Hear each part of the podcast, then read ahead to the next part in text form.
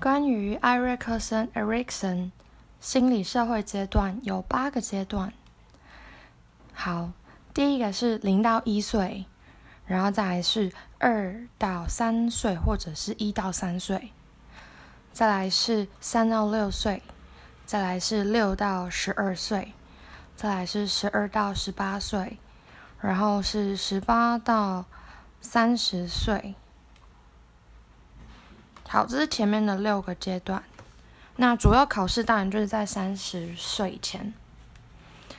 零到一岁是第一个阶段，它的重点在信赖及不信赖。嗯，就是从出生开始，这个婴儿就会跟父母建立信任基础，那这个东西就会影响他日后跟他人建立良好社会关系的一个基础。这个时候，如果父母是，嗯，教养小孩是好的方式的话，就能够建立小孩的信赖感；否则，就会是不信赖。再来，第二个阶段是自主行动对象羞怯怀疑。在一到三岁的时候，父母应该让小孩去自己做事情，培养他们的信心。否则，他们就会对自己的能力感到怀疑，可能会变得很害羞、自我怀疑。这样，第三个阶段就是三到六岁的时候，上小学前，这个时候的重点在于要培养小孩，呃，有自主的能力。然后，这个三到六岁第三个阶段又称为游戏年龄。是小孩正在一个探索玩游戏的阶段。那小孩如果能够得到爸爸妈妈的支持，他就能够自动自发，相信自己有自主的能力。如果说爸妈是太过于严厉的去惩罚或者是呃斥责，建立一个压制性的权威，可能会让小孩感到有愧疚感、罪恶感。第四个阶段是六到十二岁，也就是小孩在小学的阶段哦，很重要的小学阶段。这个时候呢，要多多的提供小孩成功的经验，那就会让他们开始萌生这种奋勤奋，然后进取上进的一个心态。如果相反的话，不断的受挫的经验累积起来，就会导致他们过度的自卑。再来是十二到十八岁的年龄，就是青年时期，也就是国中、高中的时候。这个时候是青少年思考“我是谁”的问题，自我定位、自我认同的寻找。那他在一个寻找跟统合的过程呢，就很容易会发生认同危机。那这个这些认同危机也是种种青少年。呃，会面临到同才之间、自我跟亲子跟师长之间，呃，主要的问题，就是源自于这种认同危机。所以呢，这个时期很重要的两个，呃，这种心理状态的养成，就是自我统合对象角色混乱。如果在这个时候，呃，有成功的去建立好的。一个心理状态的话，就会是自我统合的，否则就会造成自我价值观、自我角色的混乱。再的话，就是十八岁之后了，比较远了。十八岁到三十岁就是一个很大的 range，它就是所谓的成年期。那在这个时期会建立有爱亲密，如果没有成功的建立起来这种亲密关系，就会造成一种孤独、疏离的心理状态。好，再来的话就是呃三十岁之后了嘛，中年期就会是奋发有为或者是颓废迟滞的状态的对比。嗯，再更老一点的话，就是所谓老年期，也就是呃有完美的回顾自己、回首自己的人生，是不是有一种完美已经完成、已经没有遗憾的感觉，或者是悲观绝望的，然后觉得一事无成，然后人人生非常的绝望这样。好，所以总共就完成了八个阶段的心理状态、心理阶段。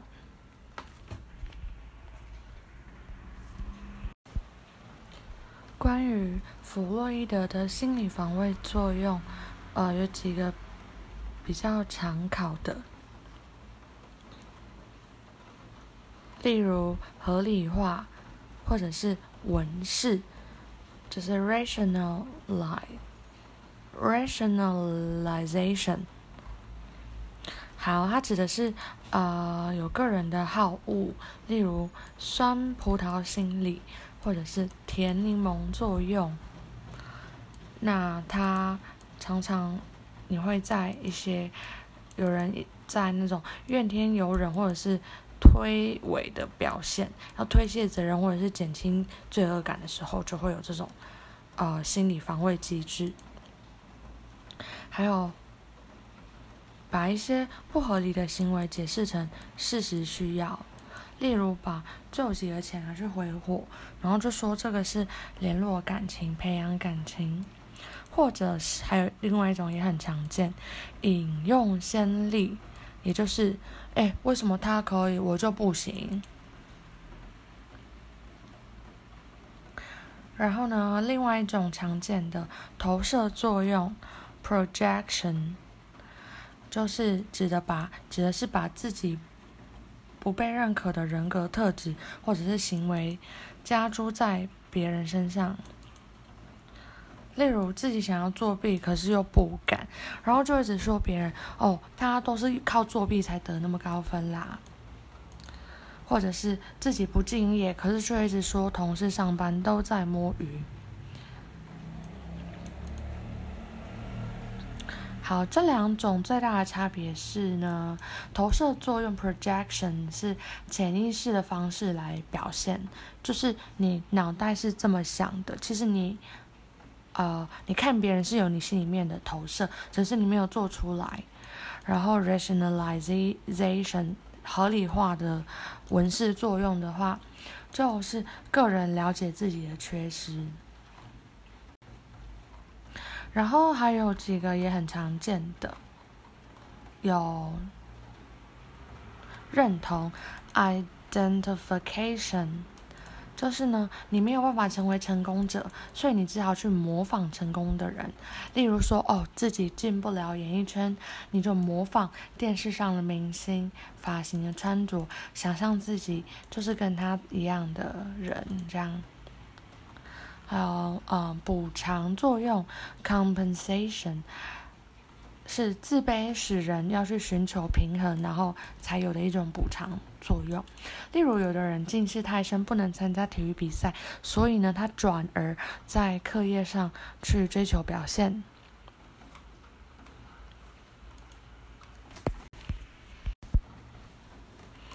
在一个人身上呢？呃，你要怎么样减轻压力？其实，一个人处理压力有分成两种层面，一个是个人可以去自觉到的，另外一种就是他察觉不到的。那可以察觉得到的，就是呢意识层面的抗压系统，你自己意识得到。那如果是自己意识不到的，就称为潜意识层面的抗压系统。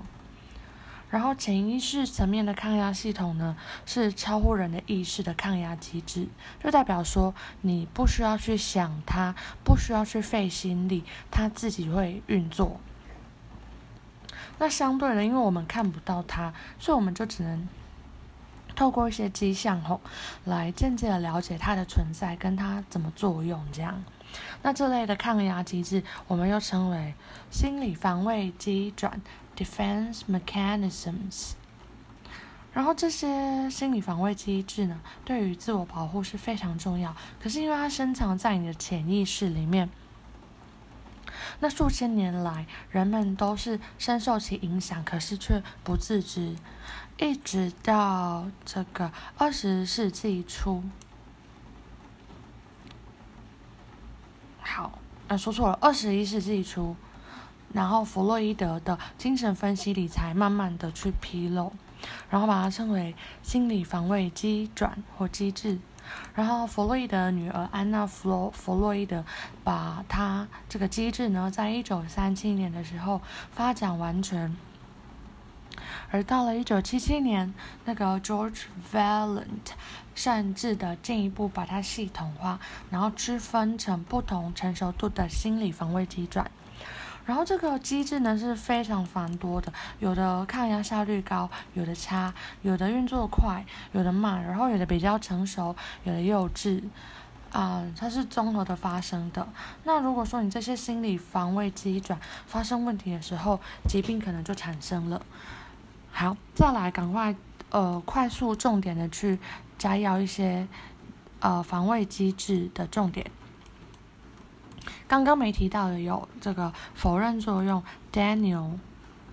所谓否认作用，就是当你遇到痛苦或不愉快的事情，你下意识的你就会直接否认它的存在，或者是彻底的忽视它，当做没有这件事一样。举例来说，一位妈妈，听闻说她爱子在车祸中丧生，她甚至。呃，震惊到无法接受，然后依然照常的做饭，整理爱子的房间，然后想着哦，他儿子还是会回来的，就像什么事情都没有发生过。这个就是很典型的否认作用。否认作用在心理防卫机转里面是很原始也很直接的，可是呢，否定事实不并不代表说你可以去改变事实，所以这种否认作用基本上你只能暂时的缓冲压力。如果说你长期也去使用到否认作用这种机转的话，长期的话你的问题会越来越恶化，并不能解决问题。嗯还有一个 repression，刚刚没有讲到，repression 是潜意作用。所谓潜意作用呢，就是人们不知不觉中把一个你无法接受的念头、感情、记忆或者是冲冲动、压抑的感觉，把它放到你潜意识的深处。好，可是说这种被压抑的潜意识呢，情绪或者是记忆呢？它并不会消失，然后它会暗中的影响我们的行为，然后导致你后来做出一些你自己也不太能理解的行为哦。举例来说，有一位法官每次遇到扒手就从重量刑，他自己也不知道为什么，然后直到有一天他才猛然想起，他以前曾经在百货公司被扒走一个皮包，当时很生气。但时间一久，他忘了，嗯，可是他没有意识到的是，事实上，这个他钱包被偷的事实是存真实存在发生的，那只是说他潜意作用，呃，发挥作用，所以呢，就把这个。不好的记忆，把它送进潜意识，法官忘记了。可是当时愤怒的情绪呢，其实一直都存在在他的潜意识里面，导致他后来判刑的时候，可能都被这个潜意识给影响了。好，再来一个是转移作用 （displacement）。那有时候呢，我们有一些情绪想法是不能向当事人所发泄出来的。结果你反而就会转而发泄到其他人身上。举例来说，你今天被老板骂了一肚子火，但是你当然不敢对着老板骂回去。哇！结果你回到家，看到小孩吵闹，你怒火竟然就转向你的小孩，把所有的火气发到他们的身上。转移作用在日常生活中是相当常见的，可是你当事人却常常不自知。好，就有点像是，呃，你会有一种迁怒的感觉，然后你自己常常没有意识到，把气转嫁到别人身上。再来呢，刚刚没讲到的还有一个 regression，退行作用。成长的过程中，有一些幼稚的行为，慢慢的是会被成熟的行为给取代，这是正常的。可是，当你有时候压力太大的时候，或者是，呃，你事情还是一直都卡关无法解决的时候，那你一些幼年时期的幼稚行为可能会就不小心蹦出来，就等于说你当事人你又退回到你小时候早期的发展阶段。例如说，你小时候常常做错事，然后你只要撒娇或耍赖，可能大人会原谅你。长大之后，你当然不会这么做。你学习到要负责任，你要自己解决事情，不可以再耍赖。可是有一次呢，有一天你又不小心犯了大错，自己不知道什么怎么办的时候，你沉睡在潜意识里面那种小时候可以耍赖、可以任性的感觉、行为又浮现出来。所以，虽然你是一个大人，可是你偶尔还是会像小孩子一样，去很任性的，呃，去把你小孩的这种行为放，就是让他跑出来，然后不愿意面对现实。这是一种退行作用。好，嗯，下一个呢，reaction formation 是反向作用。所谓反向作用，简单来说，就是每个人心中都有冲动跟欲望。那这些冲动欲望可能是不见容于社会的，所以你反而有时候会表现出一个相反的行为来，为的就是要去压抑这种冲动跟欲望。举例来说，小孩呢，小时候爱吸大拇指，就会被妈妈骂，然后他就把手放到背后，然后就跟就会嗯跟妈妈说，哎，没有我没有吸大拇指。但为什么要把手放到背后呢？因为他担心说，你一旦手拿出来又放到你的嘴边，你又忍不住吸了，所以他就很刻意的。把手放到一个最远的地方，放在背后来隐藏他想要吸手指的这种欲望。好，这小时候的一些行为比较明显，可是到了大长大之后，大家可能就会觉得说会消失，但其实不然。例如，你长大之后，你可能很想呃得到某一个职位，可是你又不敢去提到这个职位。或者是说，有时候你很恨某一个人，很不喜欢某一个人，你反而很像刻意要为了掩盖自己心中的这种恨意，你就会更加友善去对待他，因为你担心说，如果这种呃内心的想法不小心表现出来、曝光了，是后果不堪设想的，反而就会采取相反极端的一种方式来应对。好，还有 undoing，下一个是 undoing 抵消作用。抵消作用指的就是一些象征性的作，呃，做动作，然后用的用来就是抵消一些已经发生的不愉快的事情。例如呢，很常见的例子，在过年的时候，我们如果摔破碗，就会赶快说一声啊，岁岁平安，或者是说看到棺材就要念佛号，为的就是要减。减低或者是消抵消掉你本来原有那种，呃，某一些事件事物在你心中产生的不开心不愉快的影响，赶快做一些动作，一些象征性的行为，来抵消掉这种感觉。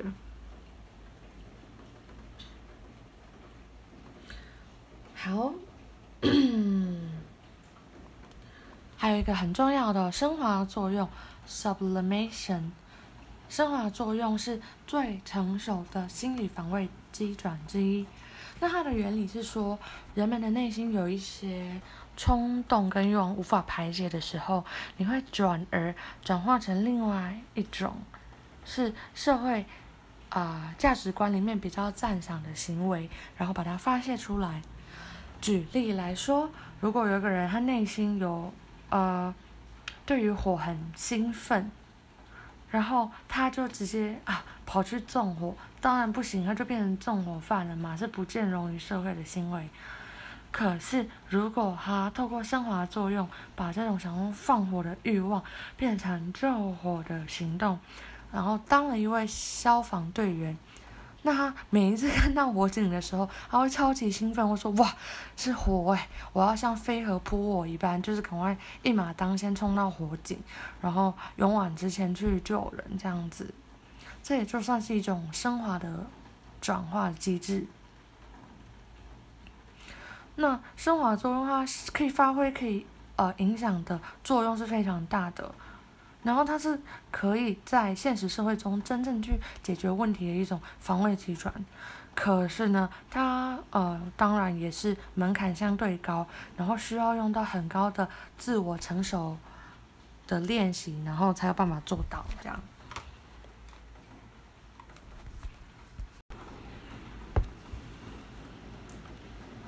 沉重目标理论有四个象限：第一种逃避表现，第二种逃避精熟，第三种逃避啊趋向表现，第四种趋向精熟。好，逃避表现呢，就是要维持公众形象，然后免于犯错，不要垫底这样。然后第二种逃避经手呢，则是啊要避免犯错，然后你去逃避学更难更难的东西知识，避免犯错这样。第三种是趋向表现，也就是。你要你会去追求胜过他人，是赢别人来证明自己的实力。好，第四种是最理想的状态，趋向精熟，然后就是会勇于冒险、尝试、犯错这样，然后追求成长，是自己跟自己比。那提出这样子有精熟表现。跟趋向逃避这个向度融合四种类型的这种成就目标，提出这个理论的人就是 Elliot 艾略特嘛，应该是这样翻。好，所以哦，如果我们遇到一个一种人，然后要来分类他的类型，第一件事情先去判断说他是表现目标还是精熟目标。表现目标的话，就是你去一直去跟别人比，要去赢过别人。然后精熟目标就是转向内在的，跟自己比，超越自己这样。然后这个比完之后，再比另外一个向度的，就是趋向或者是逃避。趋向。好，趋向的话就是比较积极，逃避的话就是一直回避的。